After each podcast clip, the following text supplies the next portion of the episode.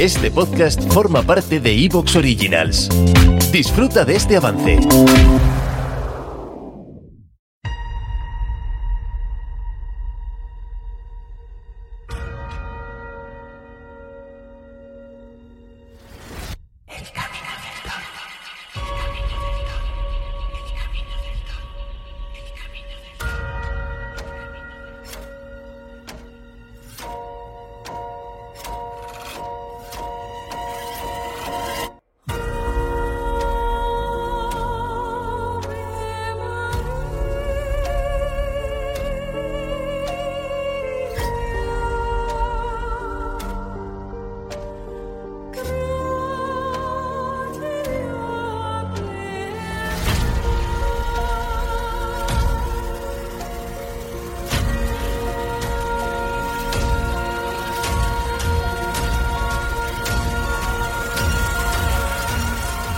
Muy buenas a todos y seáis bienvenidos a este templo, a esta casa, a esta caverna, con esta nueva sección que nos va a acompañar durante toda la temporada.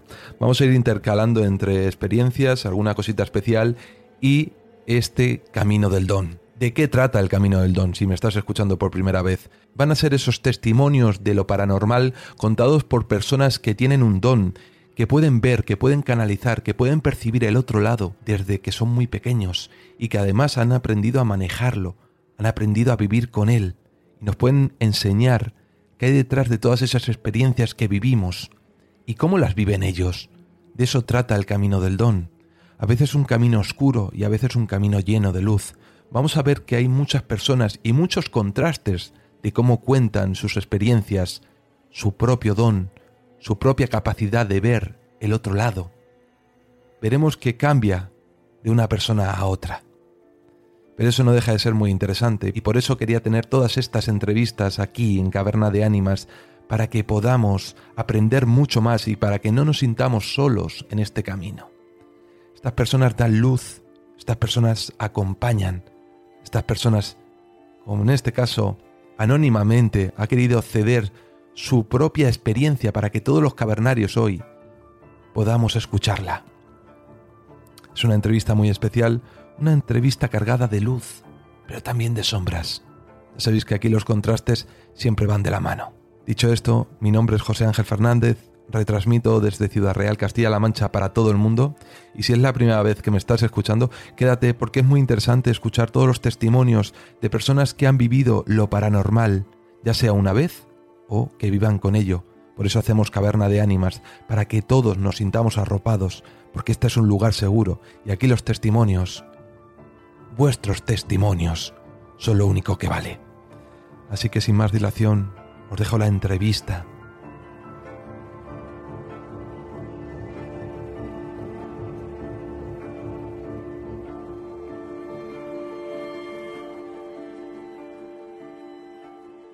Bienvenido, bienvenido. Es un placer estar aquí esta noche contigo. Gracias por estar, por compartir toda tu experiencia. Va a ser una noche mágica. Encantado de, hablar con vosotros. ¿eh? Encantado estoy yo porque siempre es de admirar cuando las personas, todos los cavernarios, os animáis a contar algo. Ya sea una sola experiencia o sea este camino, este camino del don, que tú nos vas a contar cómo has vivido desde pequeño toda esa experiencia del más allá o del otro lado, otro plano, quién sabe, otra situación. Así que te estamos escuchando. Estos micros son todo tuyos. Bueno, a ver, no sé muy bien ni, por dónde empezar, la verdad. Eh, mira, eh, eh, esto lo tengo de, nacimiento, ¿vale? Los dones, como digo yo, dones. No, sé muy bien ni, ni, ni cómo explicarlo. De nacimiento, que yo sepa, en la familia, mm, solamente mi, suegra, hay que tener en cuenta que mi mujer y yo somos primos hermanos, ¿vale? Mi suegra tiene ciertos dones, que es mi tía, claro, tiene ciertos dones, pero no para bien, sino para mal, ¿vale? El resto de la familia, que yo sepa, y he preguntado a los más, más viejos de la familia, que yo sepa, no, no tienen ningún tipo de, de don, ¿vale? Algún comentario de algún alguna bisabuela. Sí. Sí, pero pero tampoco lo tienen muy muy cierto. O más bien que se, se lo guardaban en esa época. Más, bien más bien. Sería algo así no que ocultaban eso por el rechazo que podría causar. Y qué te voy a decir cuando te refieres a, a dones malos eh, qué tipo de don que ves solo cosas malas no no no no no al contrario. Ella tiene la, la capacidad o el don de echar el mal de ojo. Y además a mala leche. Sí, eh, Sí, sí, y aparte que ella es muy consciente de ello, ¿eh? Ella es muy consciente de ello y, hay veces que incluso se tiene que reprimir y tal, eh, es muy consciente de ello.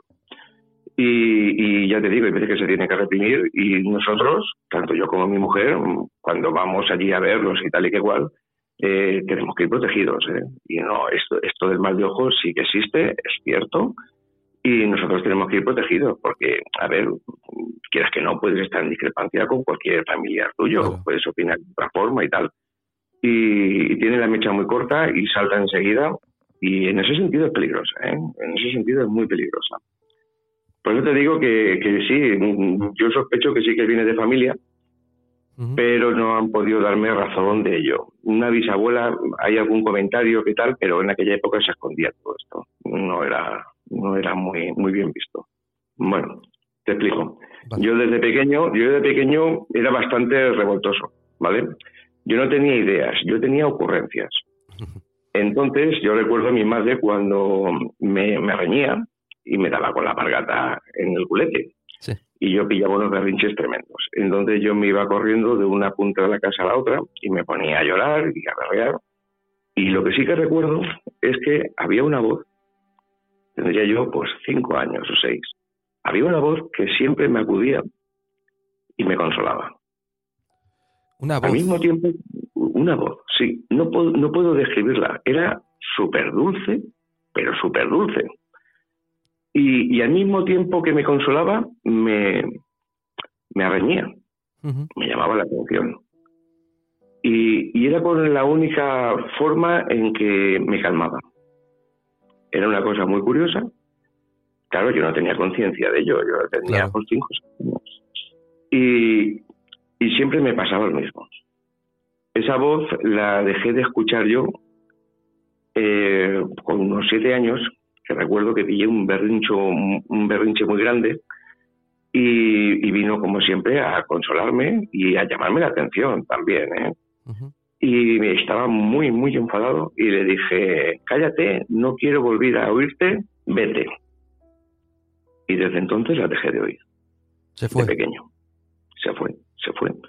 Luego recuerdo que muchas veces cuando pillaba otro berrinche, como siempre, eh, buscaba desconsolado el, el, oírla, el, el, que viniera a consolarme.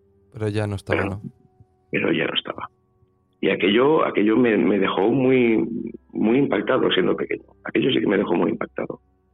La primera vez que oigo algo parecido. Sí que en torno a que oyes voces, susurros o algo así cuando eh, estás viviendo un evento paranormal, pero no en el tema de que venga una voz a, consolar, ¿no? Es un caso bastante interesante en ese sentido. Sí, sí, eso, eso me pasó.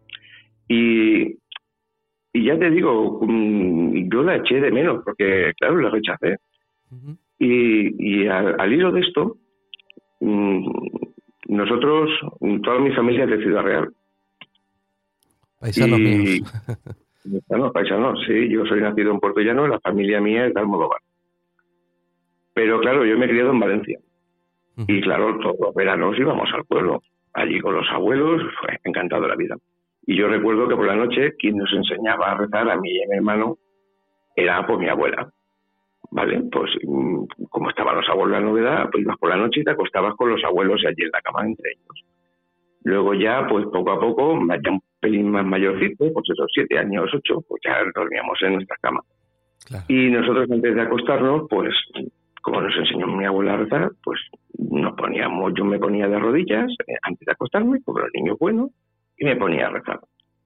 Recuerdo un día, una noche, que fue, vino mi abuelo y acostarnos a darnos las buenas noches. ¿Te está gustando lo que escuchas? Este podcast forma parte de Evox Originals y puedes escucharlo completo y gratis desde la aplicación de Evox. Instálala desde tu store y suscríbete a él para no perderte ningún episodio.